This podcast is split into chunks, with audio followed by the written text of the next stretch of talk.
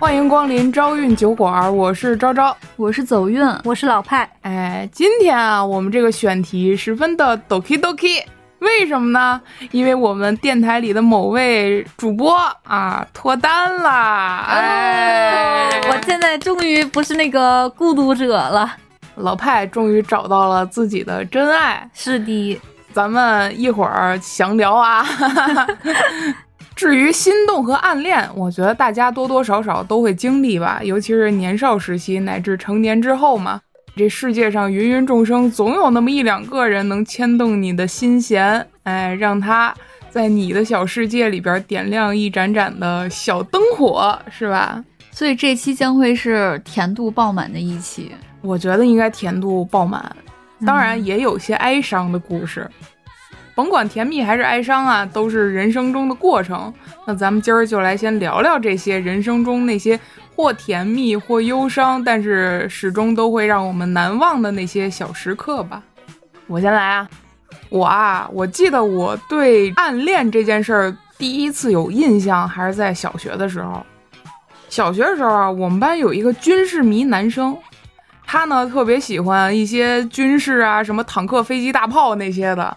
原来跟我做过一阵子同桌，那个时候啊，我基本上对男生就没有任何的兴趣，你知道吧？就是这个为中华之崛起而读书，天天的 啊，特别沉默安静的一个人，跟现在曲三好嘛，吊儿郎当的完全不一样。哎，曲三好那是后话啊，那时候还不是三好呢，那时候是三不沾。基本上我的形象就是老师在班里评选一个奖项哈，最后一个才能想到我那种那种小透明。这个男生啊，有一次我记得他在桌上画那些坦克什么的嘛，在纸上画完了以后就给我讲说：“哎，你知道吗？这是什么什么型号？哎，美军什么什么年限里边用过这辆坦克？这是什么什么型号？苏联产的？这是什么什么型号？德国纳粹战争的时候啊，跟这开始给我讲啊。他小学就懂这么多啊？对啊，好厉害，挺厉害的是吧？啊，还给我画，你知道这叫什么吗？”这叫万解，这是纳粹的标志，你知道吗？就开始给我讲，我当时我一头雾水啊，我说这这都什么跟什么，哪跟哪，我也不感兴趣。但是我又是一个当时当年是一个讨好型人格嘛，嗯，我就嗯嗯啊啊听着，牛牛牛，对对对啊，牛牛牛牛牛，以至于什么呢？让他误解了我特别对这种东西特别感兴趣。后来。也是我小学毕业之后，嗯，我才从我发小那儿听说，说是他对我感兴趣，哦，说他喜欢我，然后就天天给我讲那些嘛。但是有一件事我特别不能理解，呃，直到前阵子咱录音的时候，走运说他把小时候喜欢的男生一书包给扔湖里了，我才慢慢，哎。有这种英雄事迹，不是你要不提我都忘了，我才慢慢理解了，试图和解了这段往事。我本来刚才想到另外一个点，你知道吗？你说这个我都绷不住了，我一下就气血上涌，是脸都红了。插一杠子吧，啊，行，你就插一杠子。招说到这个军事迷这个男生，我又突然想到，我甚至现在还记得他的名字，他是小学五年级的时候从我们班转走了。我就记得他有一个小本儿，而且那会儿咱们小时候没有那种特别精致的本儿，更何况是男生不会买那种很精致的本儿。他就是拿那种田字格的那种小本儿，你知道吗？小号的那种薄薄的那种的。他就在里面每个格都画一个特别精致的那种武器类的，是用那种很粗的那种铅笔铅笔画的。我当时我没有觉得说这个武器牛牛牛啊，因为我完全对那不感兴趣。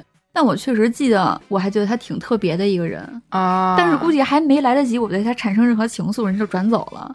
你知道我刚刚想说啥吗？啊，画武器挺特别这个事儿。那我上初中时候画那个大红花派武林秘诀是不是也挺特别的？我说的那个男生，他画的武器是那种很硬核的。嗨，那个大红花派，你 火柴人说就是广播体操，对，广播体操火柴人，行吧？人家那个都是什么天马流星锤啊，什么暗夜匕首，什么轩辕剑，这些是吧？底下还得写上 HP 加一，HP 减二，什么狙击枪、步枪都是那种的。哦，接着说吧，我这男生啊，哎，小学的时候干了一件事儿，让我对他怀恨在心。你知道为什么吗？我小的时候刚才不说了吗？咱是一特别安静内敛、儒雅随和的人。那一天上早操的时候，他不知道为什么跑到老师那儿给我告了一状，这也是后来老师找我谈话的时候说的。他说我骂老师，这我完全没有干过这个事儿，你知道吧？结果下操之后，我就感觉老师怒气冲冲的就过来找我来了。我当时也不知道，我说这作业也交了，纸也做了，黑板也擦了，这老师好也问了，红领巾戴的好好的，我说怎么了啊？结果老师给我递了过来，说你啊，一会儿下了课间操过来找我啊。我说哎，得嘞，行，怎么了？下了课间操过去找老师。老师说你是对我有什么意见吗？我说意见应该是没有，我就给我问懵了呀。他说那你为什么骂我呀？我说啊。是是是是，您从哪儿听说的？我哪个眼睛珠子骂您了？我这眼神，你看我多诚恳，我看着您这忽闪忽闪、歘歘歘的，多诚恳！我对你只有崇拜啊！老师说那谁谁谁说你骂我，我当时我真的是百口莫辩。当你被一个人泼脏水，就是完全，当这件事你完全没干过的时候，你就会无从申辩，你知道吗？你不知道怎么去洗脱你的罪名。我当时就不理解呀。啊！直到我长大以后，跟我的朋友录播客，我朋友说他把他喜欢的 小男孩的书包扔进了湖里，我才能知道说哦，这可能也是一个引起我注意的一个小点，可能是这样吧。理解不了。你知道为什么我后来能确认说我发小说他喜欢我是真的？嗯，因为我记得印象中特别清楚啊，他有的时候经常就趴在课桌那儿盯着我看。给我盯的，我在这写作业，我就感觉一个目光唰唰唰唰唰唰，含情脉脉，从我右边来。在那含情不含情，我不知道啊。可能人没准背地里心里还想着，我怎么编排他呢？跟老师，对吧？怎么给他泼一身脏水呢？他是不是抄你作业呢？也有可能啊。太坏了，尤其是小学是一个高发的区间啊，就是感觉总有那种。比如说，一个小男孩喜欢一个小女孩，然后就会揪她的辫子，这种很奇怪的思维，对我觉得他特别不能接受，不能理解。没错，我小时候是一个比较暴烈的人，虽然现在看着好像没有，你现在也是，虽然现在听起来好像是一个非常温柔的人，嗯，但其实我小的时候还是很暴烈的。我完全能够理解，当你喜欢一个人的时候，你想和他产生一些关联，但是你又没有找到合适的方式。你又想取得他的注意力，但是你又不知道从哪切入取得他的注意力，然后就把他包丢了。对，那你就那你就扔人书包。当时我都不记得我的动机是什么了，就是什么样的契机，因为我肯定不可能直接奔过去把他书包扔湖里了，对吧？我肯定不前因有个后果的那种。可能你可能，当然这个事儿现在说起来挺讨厌的啊，确实挺讨厌的。在这忏悔一下吧，忏悔一下吧。这儿有没有赛博教父？现在老派就是你的赛博教父这个座位。你们有没有小学的时候这种心动暗恋的时刻？我没有心动暗恋的时刻，但是我有一个人生至黑至暗时刻。怎么讲？小学的时候，我也不知道为什么，有一天有一个男生突然冲到我的面前，然后抓住我的这个脖领，然后脖领子扒开了啊！对，扒开了，还往里头看了一眼。这不流氓行为吗？对呀，然后我当时就懵了，懵完了以后，就是因为小学大家就很喜欢起哄，就是身边的人都开始起哄说哦怎么怎么样怎么样，然后我就哇一下我就哭出来嘛，然后老师就找那个男孩谈话，最后也没问出啥来。然后后来我跟我弟一块写作业的时候，我弟说那个男孩喜欢你。他有病吧？他 确实是有点，就很奇怪。当然是冬天啊，就是穿的也比较厚，就也没有啥。但是就就人生至暗时刻，你明白吗？我当时现在也不能理解，太尴尬了。这个行为我确实也不能理解，哪怕是爆裂的，我的小学也无法理解。对呀，就很奇怪呀。再说一个吧，我记得我小学的时候暗恋一个男生。那个那个是在军事迷之后了啊，已经快毕业的时候，哎，开始有这种情愫感觉。那个男生高高帅帅的，最主要的是他永远会把红领巾系得板板正正的。我觉得这是我小学的时候判断一个男生有好感的这个重要的标准。我觉得那种黑不溜秋像麻绳一样拧着在脖子上挂着，还挂串钥匙那种，我真是接受不了啊。反正我就记得当时那个男生在写作文。特别投入，大家都知道，投入的人是最帅的，所以我当时就看入迷了。我说哇，他怎么这么帅啊？然后后来就觉得，哎呀，他好像干什么事儿都很帅。当时那个男生也是高高瘦瘦的，还喜欢打篮球嘛，小学的时候。后来就心动了嘛，doki doki 了嘛。结果我做了一件事儿，我自己也不知道自己当年到底是怎么想的。你不会把他裤子扒了？没有，你把他篮球手刃了？那倒没有。我当时啊。趁着四下无人，没有人注意，我当时是值日生嘛，我就去亲了他的桌子一口，太虔诚了，这确实挺虔诚的。那是我心动的时刻，就是自己付诸了一个行动，但是不知道为什么这个行动会是，现在想想有些太蠢了。不就是还挺深情的，我觉得。我喜欢看俄罗斯文学嘛，然后他经常会有那种说，我爱一个人，我要吻你的鞋尖儿，就会这种表现，就很像你那个吻吻桌吻桌斗，不是吻桌斗，吻桌面这种行为。当然后来也是没跟他表白啊，后来因为后来我下头了，为什么下头啊？就是因为他好像被另一个女生给欺负哭了，哭了之后他表达也很。不知道怎么表达自己吧，就拿着那个钢尺，把自己的桌子一边哭边剁，边哭边剁，然后把他那个桌子给剁裂了。他他就让我觉得他这个行为十分下头，我对他的这种帅哥滤镜就完全碎裂了。我以为是把你的那个吻的那个印记给剁碎了，所以你下头了。那倒没有，他都不知道我吻在哪儿。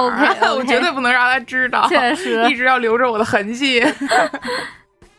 那我说一个吧，我觉得这个是我我意义上对我自己，我觉得是第一个暗恋。但是呢，很荒谬的就是这个人是个小说里的人物，并不是一个真实存在的人。哇，你玩这么开呢？甚至是这个人，我觉得是他建立起了，就是我对于一个男性形象，就是我心目当中一个非常好的男朋友的这么一个形象，是他带给我的。哦，新一屋是我以前。非主流时期非常喜欢的一个作家，他呢最早有一个小说叫做《致我们终将逝去的青春》。那个小说呢，它其实描写的是从大学时候的事儿，一直到工作。其实很难想象，就是我在初中的时候啊，就能看得了这种就是大学起始，然后一直写到工作那个时候的事儿。他女主呢叫做郑薇，郑薇呢是一个来自南方的一个小城市的吧，一个女孩儿，又是那种大大咧咧的。就是瘦瘦的，很活泼，大大咧咧那种。但是呢，他这么大大咧咧，可是他的邻家哥哥却是一个非常内敛，从小呢就很优秀，比他大几岁，所以呢行事也比较成熟，会在各个方面给予他家甚至是他的各种帮助。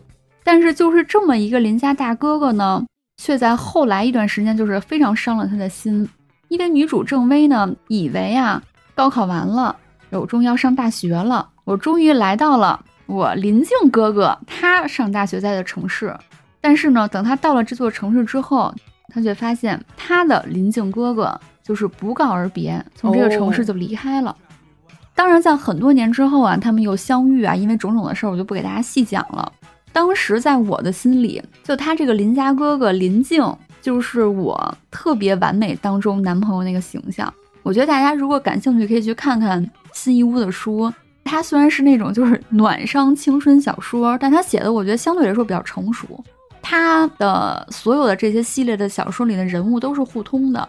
比如说《致青春》这本书里，林静可能是一个男主，但是呢，比如在他其他系列的别的小说里，林静呢可能就是那本书里男主的朋友或男主的发小或男主的同事，就是他这些关系都是串联的串儿啊。对，我给大家读几段。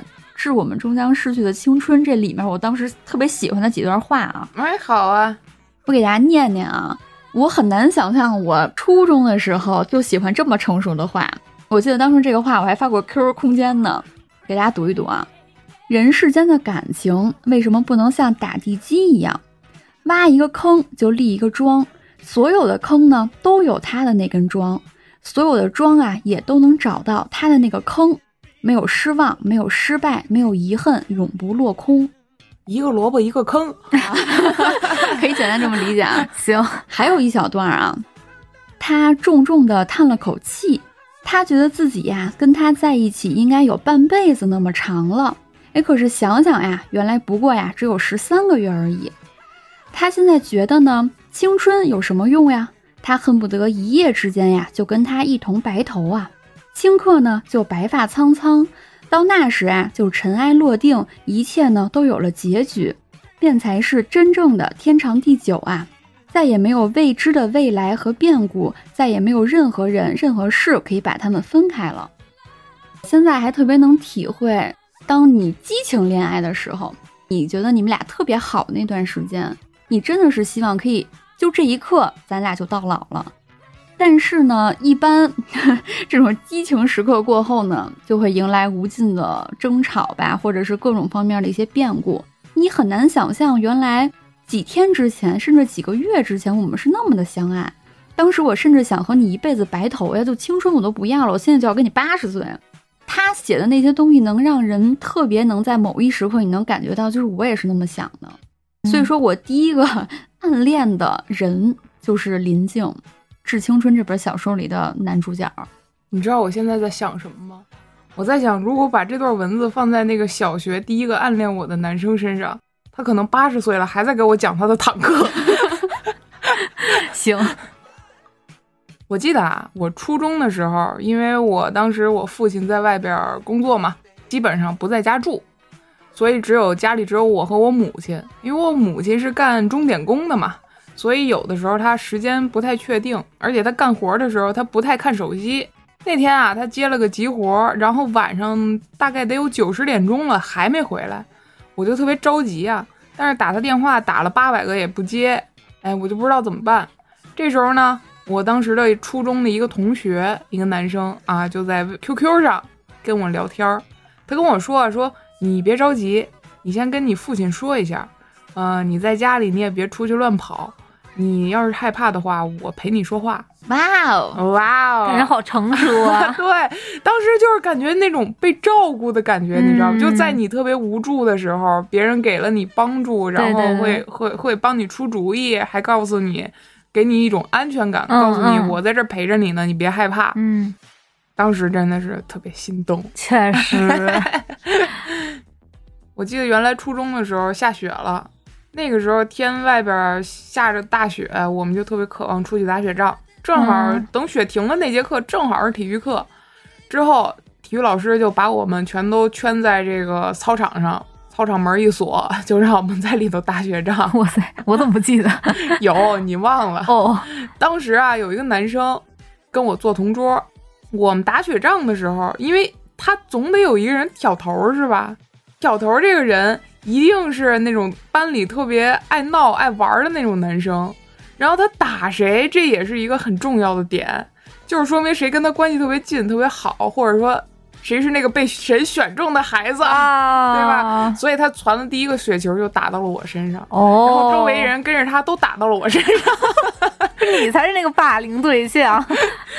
我就觉得当时就有一种自己被需要或者是被拉近距离的那种感觉，就是你为什么拿这个雪球只打我呢？绝对不是因为我欠儿灯，对吧？对，绝对是偏爱，对，绝对是因为偏爱。然后当时就是有种被选中了、被别人需要或者被别人认可的那种感觉。天当时就忽然觉得啊，我们之间好像有点什么不一样的感情在，好像就是本来这个打雪仗可能。你要是不先打我，我不会参与。对我可能不会主动帮人给你脑门一下。对对对对对。但是就好像有一个人看到了我在角落里，好像想参与，但是又不知道怎么参与进去那种感觉，所以他先击中了我。击中了我之后呢，就把我带入到了这个打雪仗的氛围里。对。所以我会觉得是你先把我拉进了你的这个朋友圈里。是的，就是你想啊，当时天气特别晴朗，雪停了嘛，天上也蓝蓝的。然后一地的积雪，一个男生戴着围脖，穿着厚厚的羽绒服，攒了一个雪球，笑着冲你身上打过来，然后那个笑容就会让你觉得冰雪都融化了，你不觉得那个场面很美好吗？初中特别爱看一个少女漫，忘了初中还是高中了，叫《好想告诉你》，讲的是一个特别纯爱的故事，就女主有一点非常的内向，男主是一个非常爽朗。啊，阳光开朗的一个，嗯，班级里成绩很好，就是各方面都很好的一个男生，完美男主。对，刚才想到你那个场面，如果是那个男主来做的话，他可能会直接端着雪球给那个女生。哦，对，就是那个角色，可能也是我印象中特别戳我的一个角色吧。就像刚才老派说的，你把雪球端过来放在你面前，让你来参与打雪仗，我觉得这个只能是在小说里。啊，还真是，因为你想啊，现实中，除非这个男生已经真的是喜欢你，喜欢到不行，大家都知道的时候，他才会做出这个行为。如果是暗恋的话，我觉得大家一般都不好意思这么做。而且那会儿大家很喜欢起哄，对对对，一起哄吧，嗯就不会有一些正常的行为。是是是，嗯特别害怕起哄嘛。嗯，我记得原来初中的时候，在操场上，在操场上看男生，就特别容易让你产生心动的感觉，因为那个时候他们挥洒汗水的时候，一定是让你感觉特别有力力量感，特别怎么说呢，特别帅气的那种感觉，是吧？那我说一个吧，好，我说的这个呢，也是由于先看了咱们的一位朋友的留言，给了我嗯。产生了这种感悟啊。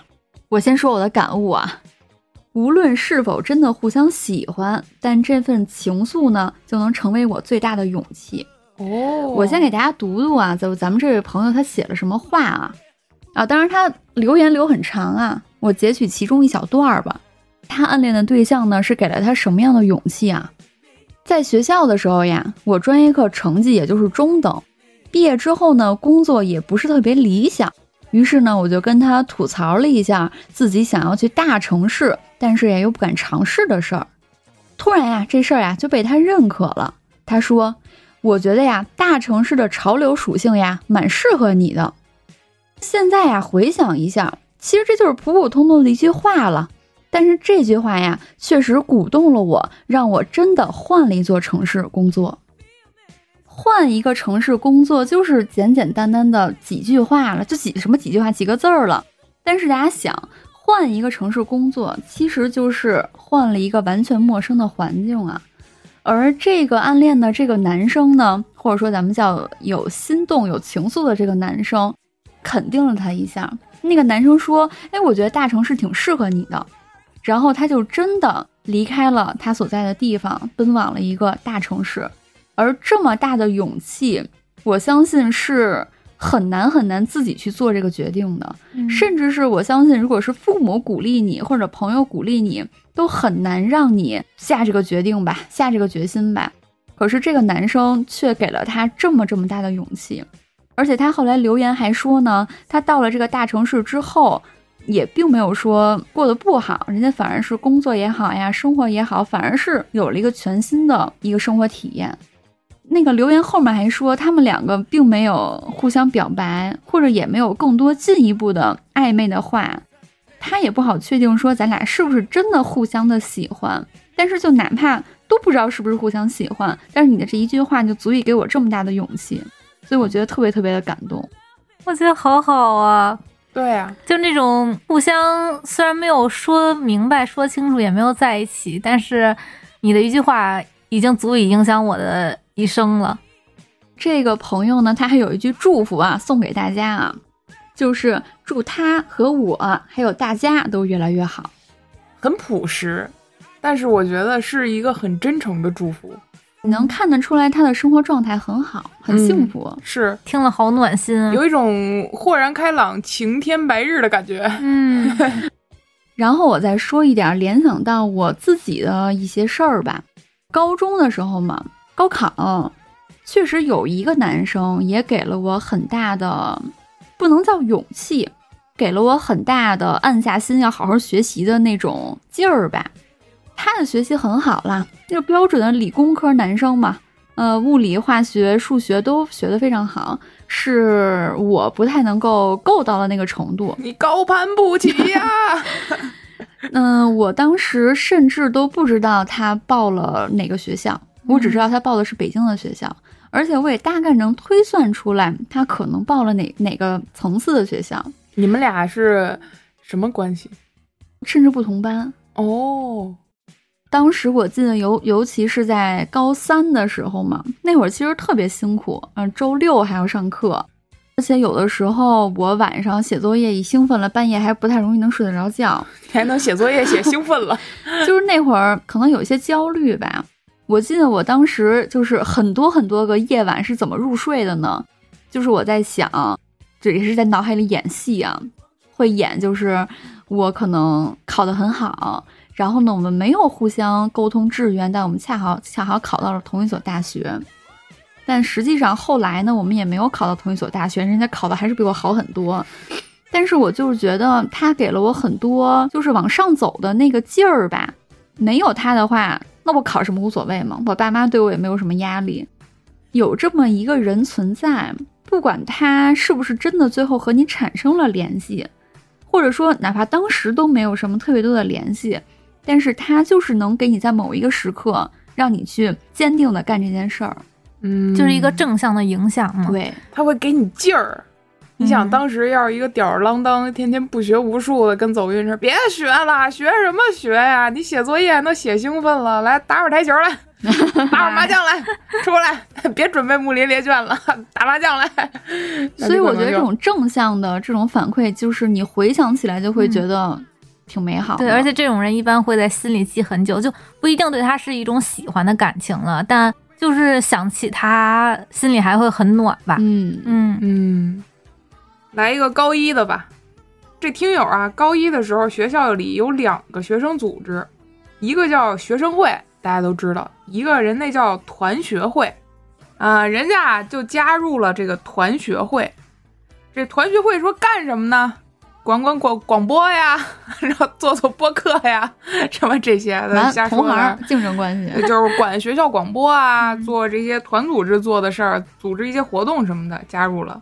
但是人加入之后啊，这组织说有考核，学生会和团学会都有考核，得留观啊，咱也不知道观观察什么，反正就是得呃干一阵子观察一下。小半个学期过后啊，这两个学生组织一块儿开了个大会。大会上啊，人就宣布了，说我们这儿谁谁谁留下啊，剩下的人就直接当场啊，人就说剩下的没选中的人就可以走了，离开了。结果呢，听友说了，就只有他一个人没被留下，他就只能一个人灰溜溜的从这个整个大会的教室里站起来往外走。就当哎，他往外走的这时候，都已经出了门了，只听梆梆梆几声急促的脚步声。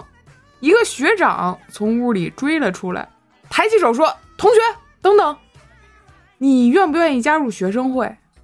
结果后来发现啊，这个人是学生会的主席。后来呢，咱们听友就说：“呃，好，那就跟他回到了这个大会上继续坐下了，尴尬就化解了嘛。”后来啊，其实人学生会主席也跟他说：“说其实啊，那个我刚才叫你啊，就是帮你解一下围。”啊，我一个人说的也不太算，但是如果你还想加入团学会的话，我到时候帮你跟他们再说和说和。当然，我们听友也说呢，不行，没事，先不用了，不用了。但是人听友说了，当时他回想他追我出来的那一刻，我真的很心动。我有点能明白这个心动的点是什么呀？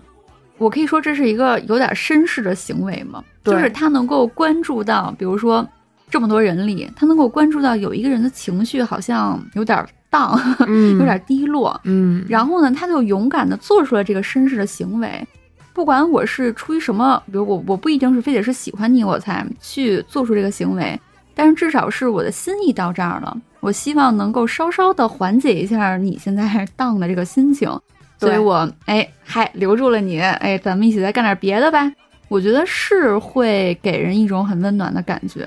我觉得这就有点像我刚才说的，我初中的时候，哎，我家里突然大人都不在了，然后我那个同学就跟我说没事儿，我还在这儿，我陪你呢，那种感觉，就有人拉了你一把。对对对，情商太高了，我就听着 这辈子都学不会。情商确实高啊。说到这儿，继续顺便说了吧，还有一位听友啊，跟我们留言说他呢，原来上学的时候啊是讨好型人格。咱上学的时候，班里不都好搞个小团体啊什么的？这同学啊，试图加入了一个小团体。这小团体里有一个女生是 A，小 A 啊。这小 A 呢，喜欢一个男生小 Y。咱这听友加入这小团体之后啊，因为他是讨好型人格嘛，就充当一个工具人、跑腿的这么一角色。人让他干什么他就干什么，人让他围堵男生、殴打男生，他就围堵男生、殴打男生，不是殴打啊，就跟男生追跑打闹啊。结果呢，后来有两个男生跟他告白了，其中就有小 A 喜欢的一个男生叫小 Y。啊，另一个男生咱叫 X 吧，X Y 凑对染色体是吧？这 X 小 X 和小 Y 就跟这个小小咱这小听友告白了。告白之后呢，听友啊就很慌乱，很慌张，结果就当时就给人都拒绝了。拒绝后来呢，发现这小 A 喜欢这小 Y，就小团体里那人嘛。结果呢，他还帮小 A 跟小 Y 搭牵线搭桥啊，给人帮忙。帮忙的时候，跟男生也产生了丰厚的友谊，行啊，情感也有得到了加深。但是呢，后来还是没有在一起啊。这个小 A 和小 Y 好像是在一起了。那他还挺好人的，对，就是一个讨好型人格嘛，做了一回红娘，对，也算做了个好事儿。嗯，我这儿也有一个听友，他跟咱分享了两段故事，一个是他在学生时期暗恋人家的故事。他暗恋的那个男生呢，也是一个阳光开朗、帅气的男孩嘛。阳光开朗大男孩。为什么为什么唱这句歌词一定要摇头？我也不知道为什么。然后他说，那会儿他就会幻想自己是一个偶像剧的女主角，他就会那个在大家午休的时候倚在栏杆上，然后默默的等待着那个男生的出现，可能是从教室里头啊出去去厕所。然后他就优雅的在那里摆一个姿势，然后默默的关注着那个男孩儿，觉得特别可爱。然后包括他说他会故意拖延时间，等那个男生放学之后跟在他的后面坐同一辆车回家。虽然他们在车上也没有说过几句吧，可能就交谈过几回，但是那几次给他印象也特别深刻，让他觉得特别开心。当然这段暗恋也没有成啊。后来呢？他就分享了他毕业工作之后的一段恋情，是他在打工的时候，他的一个琴行的店长，这个店长呢也是很会穿搭，很帅，然后开朗大男孩，然后又搞音乐嘛，会有那种文艺，对文艺的气质，非常吸引他。文艺开朗 大男孩，哦，而且而且唱歌还很好听，很加分啊。有一次，因为这个店长他晚上可能有演出，他就在看店的时候去练习了一下弹吉他、唱歌。当时说店里的所有人鸦雀无声啊，就是被他的声音震到了，因为觉得他声音唱的很好听。当时呢，我们这个女主角就这个听友也心动了。那天晚上他就失眠了，回去翻他的全民 K 歌，从头听到尾一整晚。哇塞，真的。我当时就觉得这个心动的感觉好深啊，然后后来呢，听友在等车的时候，店长骑摩托车路过了，店长就问他说：“你等车呢？”嗯，女孩就说：“啊，我等车呢。”哎呦，有有范儿啊！等车呢？对啊。然后你是不是会以为他要接他走？没有，那店长开摩托车直接骑走了，好悲伤啊，你是吧？但是后来呢，他们又组织了一次就是酒会嘛。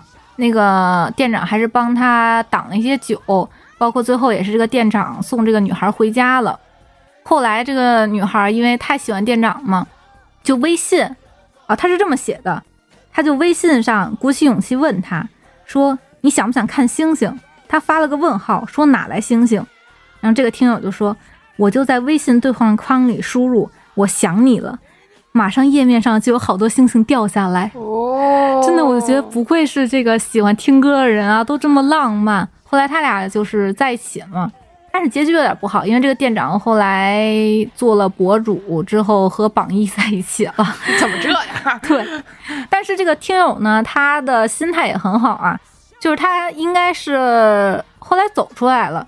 最后他总结就是说，暗恋开始于颜值，才华却止于人品。其实我挺佩服这个听友的，因为他会勇敢的去追求自己的爱情嘛。我就觉得，怎么说是金子总会发光，就像你这样的人，肯定能追到自己的幸福。嗯，跟派说的这个朋友的留言差不多，我这有一条啊，我就接着说了啊，嗯。哎，我能打断一下吗？嗯。我忽然想到刚才那位店长，那个骑摩托车问等车呢，然后噌走了，然后想起一个笑话儿，虽然不贴合主题啊，就是你打车的时候问司机说：“师傅，机场去吗？”师傅说去，然后你就说去吧，注意安全啊。太坏了。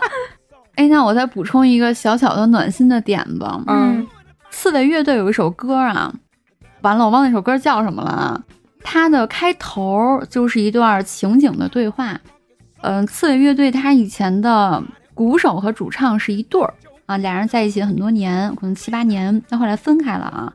嗯、在他俩还在一起的时候，当时他们刺猬乐队出了一首歌，这首歌的前摇，哎，这回可真是前摇了行，前奏部分呢，就是截取了两个人的一段对话。当时啊，他们因为在北京上学嘛，一个是传媒大学，一个是北航，经常会在外面可能有乐队演出，演出到很晚呢，要各自各自回学校。然后当时他们前摇的对话是这样的，就是男生就说太晚了，说车还不来，说咱打车走得了。然后呢，女生就说，嗯，再等会儿吧，再等会儿吧。然后呢，就是一会儿，然后就那个女生又说说啊，车来了，咱们走吧。就是一段很普通的、很朴实的、无华的这么一段。但是现在去听这首歌，你能想象到他们两个人之间当时的那个情景，你就会觉得是两个非常非常好的情人。但是现在当然已经物是人非了啊，嗯大家可以去听听，具体歌名叫什么，我回去再搜搜啊。啊，好，我就接着补充啊，咱们还有一位听众留言啊，留言的话呢，我也是有一些感悟啊，就一句先给大家念念。我的感悟呢，就是如果高中的时候我暗恋的男生能这么主动的话，我一定不会吝啬表露我的心意。这位朋友呀是这么分享的，他说呀，他暗恋的那个男生，呃，有多么的主动去表达他的心意呢？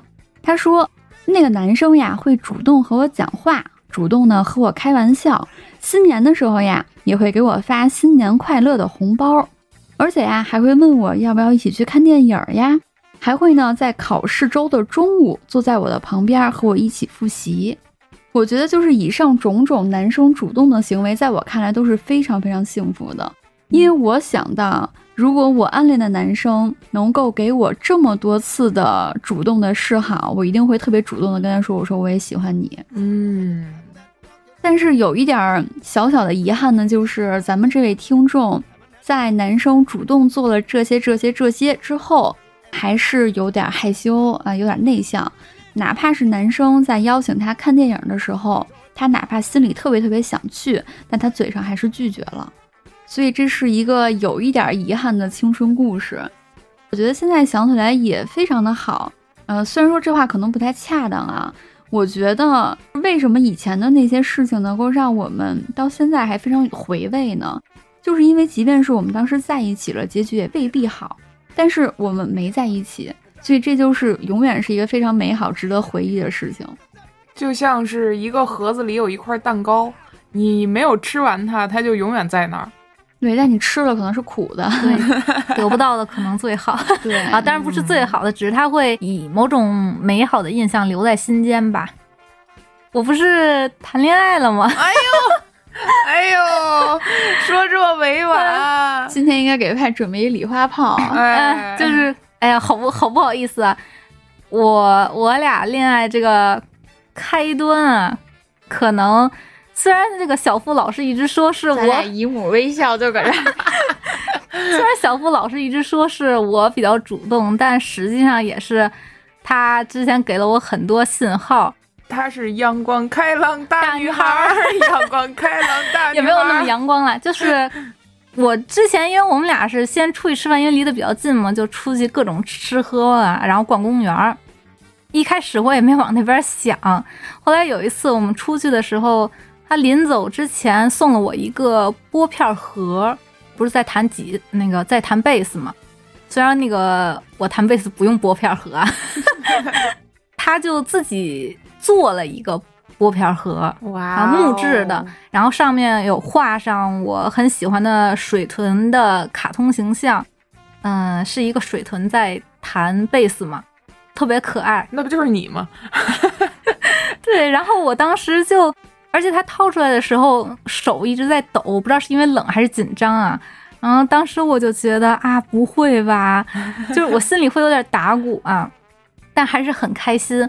包括后来他也一直会问我出不出去吃饭，然后还会给我买一些小礼物。到我们在一起的头一天吧，那天早上他还送了我一束花儿，呃，就一捧花儿。对，我其实是一个就很自卑，所以就不相信说人家会喜欢我。但是我觉得是因为他给了我这么一个明确的信号，才让我啊下定决心会去问他。嗯，就是包括他也是之前在呃朋友圈发了他的年终总结，说遇到了理想型啊，然后还和 crush 出去了好几回，到最后我其实已经百分之九十九的确定那个人就是我了，所以我才敢问他，就问他说那个人是不是我，他说是。然后我们俩才就聊了很久，才确定了这个恋爱关系。嗯，哎呀，听着就很美好。对，就虽然他说是我最后主动问他，他说如果我不问他那句话，他可能会跟我再吃一年的饭，再吃一年的饭。对，谁结账啊？哎，就我觉得也是。很感谢他能给我这么就是明确的，也不能说暗号吧，就是一个信号，才能让我确信，并且让我有勇气、有信心去问出他这句话。你知道派说这个事儿，我感动的点在哪儿吗？嗯，给我一种两个人双向奔赴的感觉，好像就是有一件事儿，你如果光一个人往出迈，有那个勇气，或者哪怕只是一个人做再多，嗯嗯，也没有另外一个人能刚好懂你的那个付出要来得好。派和小付老师每个人都做了他们努力能够做到的那一步，然后刚好呢，俩人最后迈出了这一步，就迈到一起了。对所以两个人就顺其自然的在一起了。就好像是拼图，我们俩各自拥有一边儿的拼图吧。对然后他拼上了一边儿，我拼上了另一边儿，就补上了嘛。大家要知道啊，小付老师其实是也是女生嘛，嗯，所以两个女生在一起，我会感觉到那种细腻的又柔软的那种情愫，真的是让我有一种我看着都心动的感觉。我觉得小付老师，包括我对小付老师，我觉得就可能是，如果我想拉他去打雪仗的话，我会把那个雪球递给他。真好，不会像我想咱俩直接打起来了。这种互相爆脆，我今天我就不把你打死，就是你死不是我亡的。你从哪一刻对小付老师开始是 doki doki 的？开始吃哪顿饭开始的是吧？对，哪顿饭那么香啊？其实我觉得有特别明确意识的，就是他送我拨片盒的那一块儿，因为之前我其实和他出去也是有有好感的，但是没有那么明显啊，就是有一点把自己的这种潜意识隐藏起来的感觉。嗯然后他送我拨片盒那次，我当时心里其实狂跳，我就觉得啊，原来我我好像是还挺喜欢他的这种感觉。我以前觉得自己不是一个很在乎外在的人，但是吧，我发现其实自己也并没有自己想象的那么的清高。就看他吧，就觉得哇，好好看呀。然后包括他很聪明，就你记得你之前问我那个就是什么来着一个？人卖多少钱那个？，对我不是想了好久还答错了吗？然后后来我把这个问题原封不动的问他了，结果他秒答出来，但我就觉得这个人在我心里一下子发光。那个智商让你 doki doki。对对对，我就没有想到我是智性恋啊。还有他会送我礼物的时候会给我写明信片嘛，包括就是在一起之后会给我写信。还有作品集，对，那天我看着皮儿，我说哟，派这啥呀？这信啊，我不看里头啊，我就看看外头。然后我一会儿打开边儿上，我不看里头啊，我就看有多厚。一会儿拿出来，我不看里头啊，我就我就看看这个小付老师字儿怎么样，然后就被夺过来。然后就被夺走了。然后那天羡慕的我差点让招凭空给我变一个作品集出来，然后送给我。嗯，对，就是谈了之后，发现自己也挺务实、挺现实的啊，没有想到自己会被这种啊外在的东西所吸引啊。当然，最重要的还是嗯两个人相处很舒服吧。包括因为我其实奇怪的想法挺多的，然后经常说话也没有逻辑，但他都会很认真的听我讲完，然后分析啊，包括回应都非常的认真。听起来是一段特别美好而且健康的关系。分享一个我觉得恋爱之后很神奇的心态吧，我没有年龄焦虑。我今年要过完生日是多少？哦，二十八，对，二十八了。现在有没有忽然智性恋？就我会之前会有一种自己奔三啊，年龄增长了，会有一种焦虑感，就是啊，我都奔三了，但是我还是一事无成。在谈了之后，我反而没有这种年龄焦虑了。实际上，就小付老师比我小六七岁啊，差的年龄还挺多的。但是我会很感谢说，嗯，我在二十七八的时候才遇到他，就是给了我六七年的时间去丰富我自己，去充实我自己，然后让我变得现在这个样子。嗯，有很多他喜欢的优点，有很多可以吸引到他的点。我觉得如果我是跟他同龄，就比如我也是在二十岁或者二十二岁遇到他的话，他肯定不会喜欢上我，他肯定都不会看上我的。那不一定。哎，别，我我真的我觉得是这样啊。包括我跟他说，他也说，就是还好是现在遇到你嘛。嗯，就很诚实，我也很喜欢。我就会觉得说，还好是我现在这个年纪，在经历了很多自我挣扎和自我改造，对，在经历了很多事情之后遇到了他，以一种我自己也比较认可自己的状态的时候吧，嗯，遇到了小付老师，我就会觉得我这几年没有白活，没有白过，真是一段不错的感情。我觉得这就是一个非常正向的，而且会让人。甚至是感觉很甜蜜，甜蜜的点就在于一切都是刚刚好。嗯，就以前我会觉得这是我的缺点，但现在它反而变成我的优点。你们长大之后有没有感觉自己心动的点和自己小的时候就不一样了？皱眉思考，心动的点可能变化不是特别大，但是选择的点确实不一样了。嗯，我感觉我心动的点都不一样了，因为原来小的时候我会特别喜欢那种特别外放的。张扬的那种性格的男生，在比如说在运动的时候啊，在做一件事儿的时候啊，就会让我觉得那一刻心动。但我感觉我长大成年之后，呃，有一段时间啊，就是比如说大学刚毕业之后，我就会特别喜欢一种人夫感，你知道吗？啊，就是那种很成熟的、能照顾别人的那种感觉，你知道吗？我嘴里徘徊出了糖醋排骨的味道。不不不，明星他不是人夫感，明星是我后来对他心动的感觉，是因为我在人夫感那一段过程中，我就觉得那种感觉还是能装出来的，但是有一种感觉是装不出来的，就是少年的那种纯粹感。嗯，我觉得明星他身上有一种纯粹的感觉，是我特别心动的。对，就比如说，嗯，原来有一次哈，明星他还没跟我在一块儿的时候。我记得有一次我们俩出去玩嘛，当时天还特别冷，然后我的手因为常年冰凉嘛，我就揣兜里。他就问我说：“你为什么老把手揣兜里？”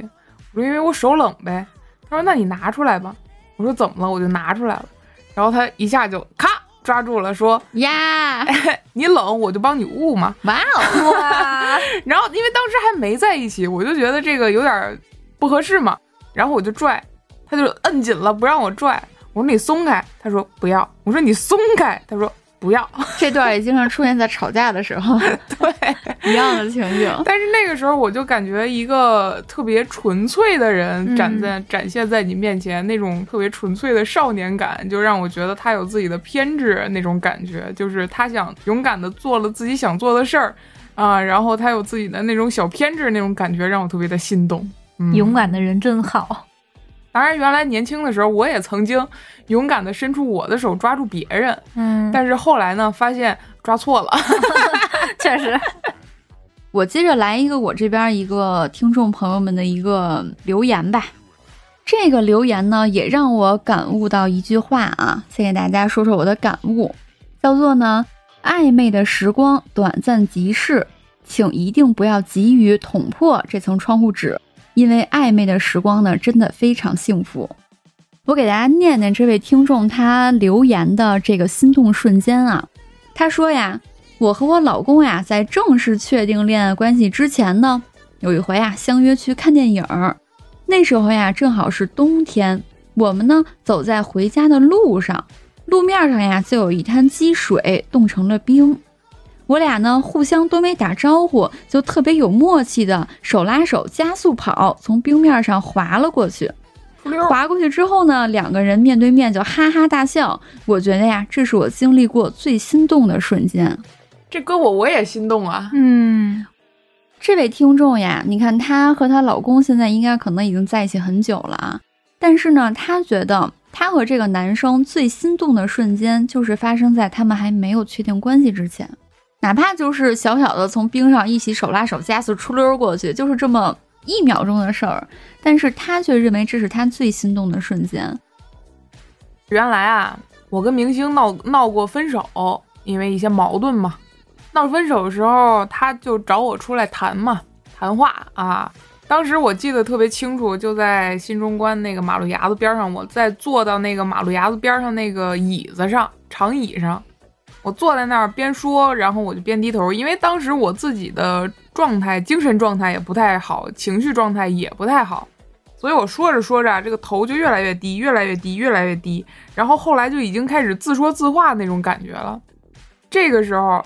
他就忽然蹲下来跟我说话，就是他明明在我旁边就是坐着嘛，后来他就蹲下来牵过我的手，然后从下往上望着我的脸跟我说话，然后那个时候我就感觉好温柔啊，对这个人很温柔，就这种温柔的力量让我也感觉很心动，很像一个治愈的天使，啊，在我的世界里是这样的，天哪！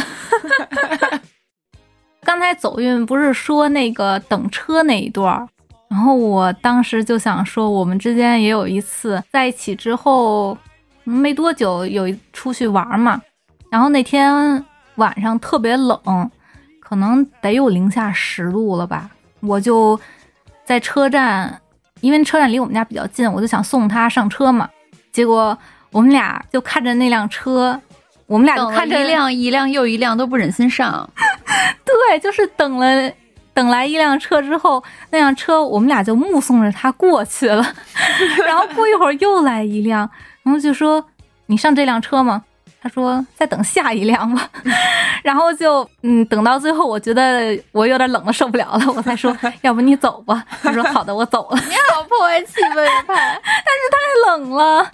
然后他上了车，他就说：“我想下车了。”我说：“我已经回去了。”天哪，小付老师好会呀！嗯，说到这个辣椒炒肉和排骨啊，怎么回事呢？给大家说一下啊，就是昨天啊，我说特别想吃辣椒炒肉，不知道最近哪根筋动了，就特别想吃辣椒炒肉。结果呢，明星跟我说：“你缓缓，你明儿再吃吧。”我昨儿跟他说嘛。呃，我说为啥呀？我就想今儿吃。他说你今儿吃也行，能好吃吗？我说去随便找个馆子呗。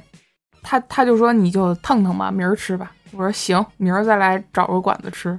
结果第二天呢，呱唧给我带了一份他自己炒的辣椒炒肉和一份炖排骨，糖醋排骨。这个时刻让我感觉很暖心吧，就是怎么说呢？自己的一个小小的一个愿望或者是想法被对方重视了，然后我亲手给你做的这种感觉，让我挺心动的。嗯，大家听到这个走运咽口水的声音啊，我也是很开心的和我的朋友分享了这份心动。Yes，我也说一个，也是我恋爱之后的一个想法。就是我在谈这段恋爱之前，会有一个可能很奇怪的想法，就我的爱情观有点像刚才走运说的，就把时刻停留在暧昧的那个阶段，或者不在一起可能会更好，因为它永远是美好的嘛。我就觉得，如果你对一个你很喜欢的人，一旦你们真正进入了一段关系之后，可能会被一些琐事呀，让他不再像一开始的那种恋心那种情感。那么纯粹，那么干净了，所以我有时候会觉得，谈恋爱其实可能会破坏掉你的这种爱情的想象。因为我觉得谈恋爱它好像是有一个既定步骤一样，就跟使用说明书，它会给你写上，比如说啊，你们应该做什么了，你们下一步应该做什么了。我经常会有这种奇怪的感觉啊，所以我对于实际去谈恋爱这件事情，一开始是有点抵触的。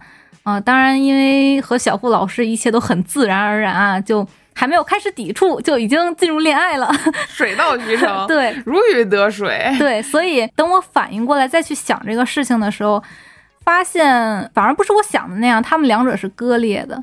就我对于爱情的这种抽象的想象吧，实际上是被我实际谈恋爱的这个过程填补了。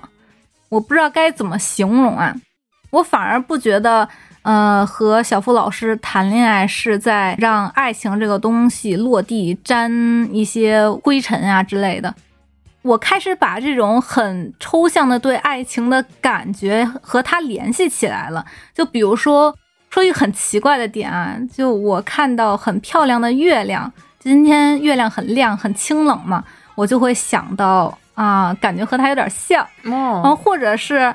有那种很柔和的风拂过你的面颊的时候，我也会想到说，这好像是他。我会觉得这些很美好的东西跟这个实实在在的人重叠在一起了，就很浪漫，你知道吗？确实很浪漫，对吧？我顺便再分享一个我很喜欢的一句话吧，就是《爱的多重奏》里，这是一本书啊，它里面有一句话说：“爱是最小的共产主义。”爱是一种成功的反抗，反抗任何分离的可能。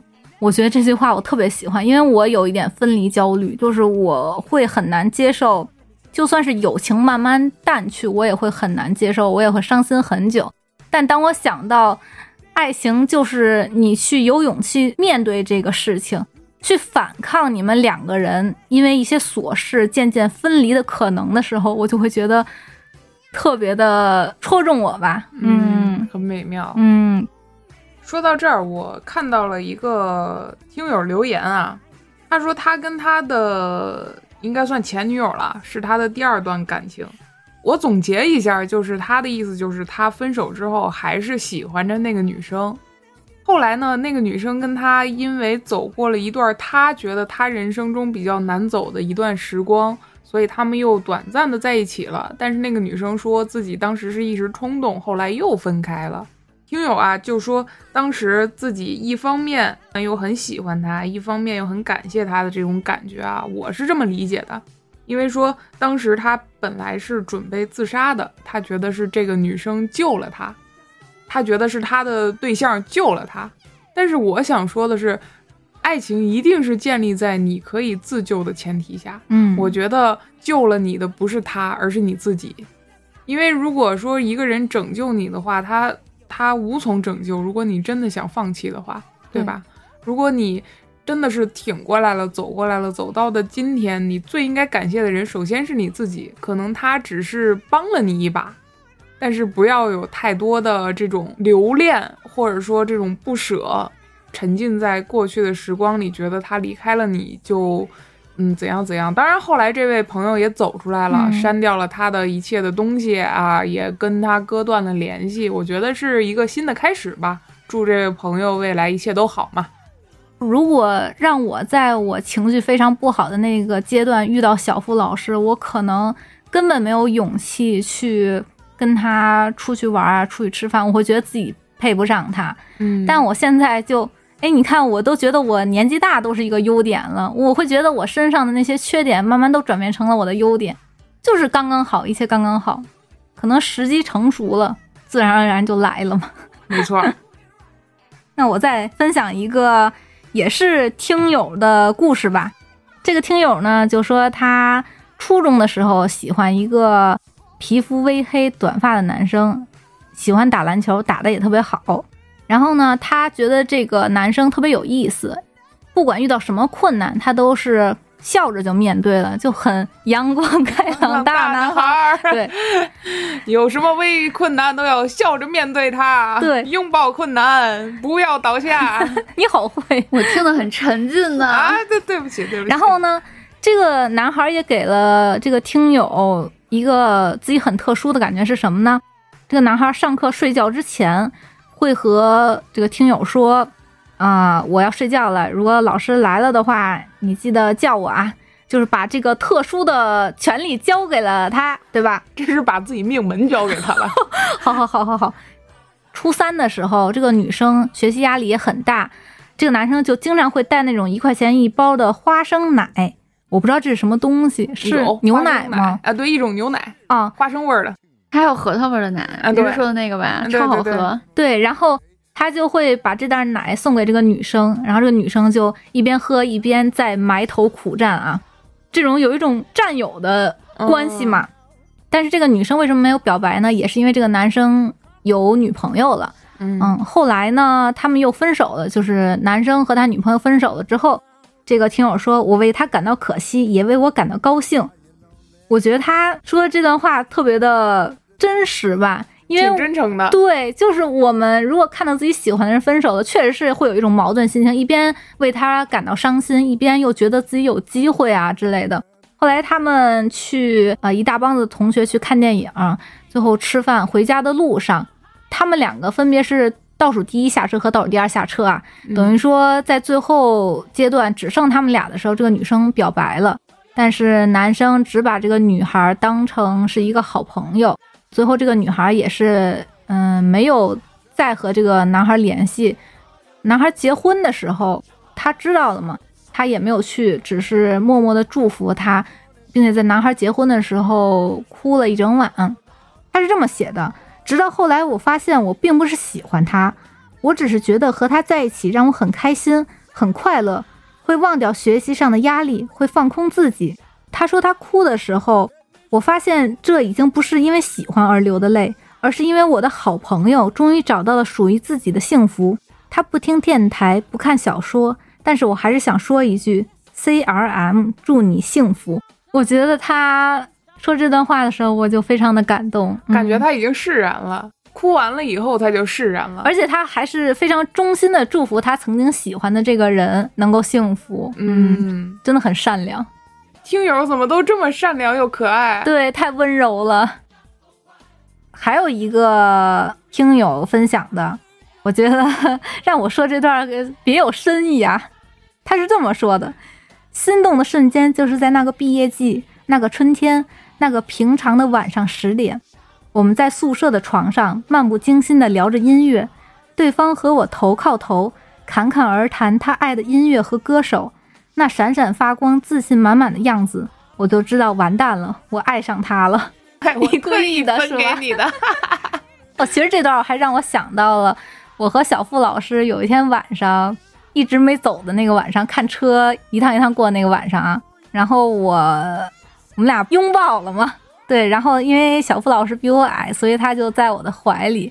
那天早上出门的时候，我刚好看到了一句话，就是他原原文是这么写的啊，就身子里有一种玫瑰色的黎明到来了的感觉。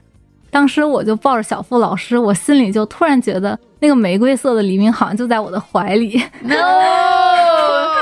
我就觉得嗯特别应景。天哪，我都感觉到了这种暖暖的感觉，你有感觉到吗？我这听着呢，还在回味呢。回味呢，行，你先回味着吧。那我再来一个听友说的自己的爱情故事吧。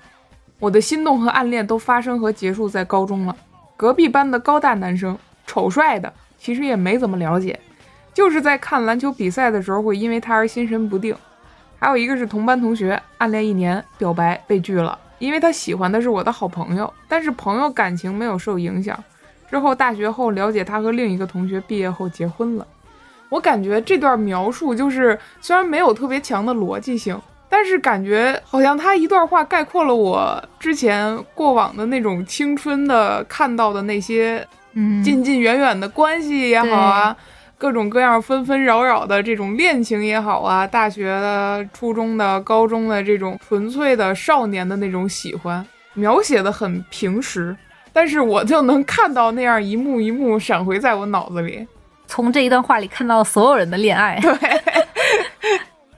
再来一个啊，嗯我觉得挺逗的。这个，高中刚入学那阵儿，喜欢隔壁班的男生，不知道是我刻意寻找，还是因为班级相邻，感觉老是能看到他。那时候还没发校服，他穿着酷酷的，很突出，看到的次数多了，连他有哪几件衣服都知道。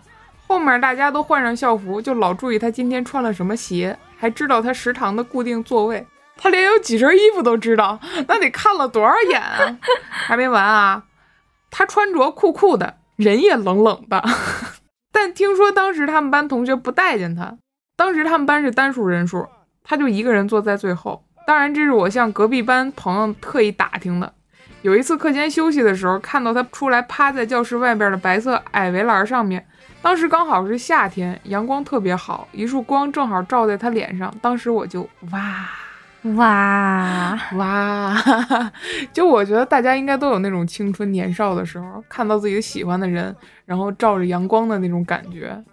本怂怂人不敢去要联系方式，问隔壁班朋友，朋友说他不加陌生人，这好高冷。这个人，我很少见到说初高中的小孩不加陌生人的是吧？非主流时期嘛，经常会有这种奇妙的坚持，也对，酷酷的、冷冷的嘛，设立自己的人设。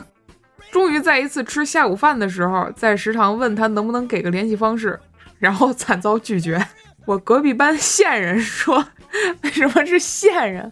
他管这叫线人啊，说是因为我靠他太近，他有点懵。（括弧他在座位上吃饭，我在旁边坐下问他，但当时我也很懵。）（括弧完）但那个时候，他应该也就知道我喜欢他了。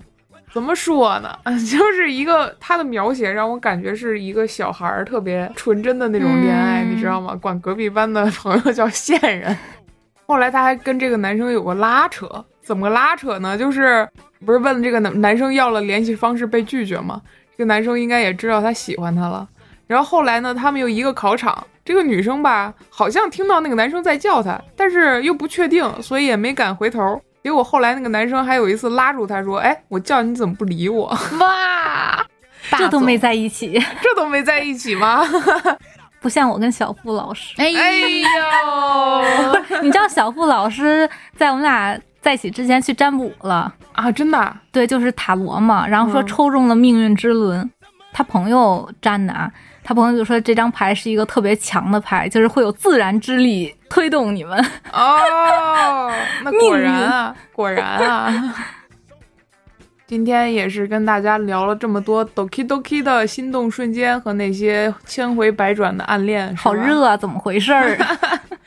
心里甜甜的、暖暖的，是不是？嗯，当然，如果现在还没有心动的对象也没有关系，缘分总在不经意间就会到来的，一切都是最好的安排嘛。通过这期节目，也祝愿大家都能遇到那个自己心动过，然后最后都能终成眷属的那个人。遇到那个桩和那个坑，遇到那个萝卜和那个坑是吧？同时也欢迎您关注我们的微博和小红书，您搜“招运酒馆”都能搜到啊。我们每期的杂谈的话题都会提前一周发到微博上，到时候您如果想投稿的话，或者联系我们，也可以通过微博来联系或者是投稿。那咱们今天还是点赞、订阅、加关注，招运老粉儿你最酷！谢谢光临招运酒馆，我们下次见，拜拜，拜拜。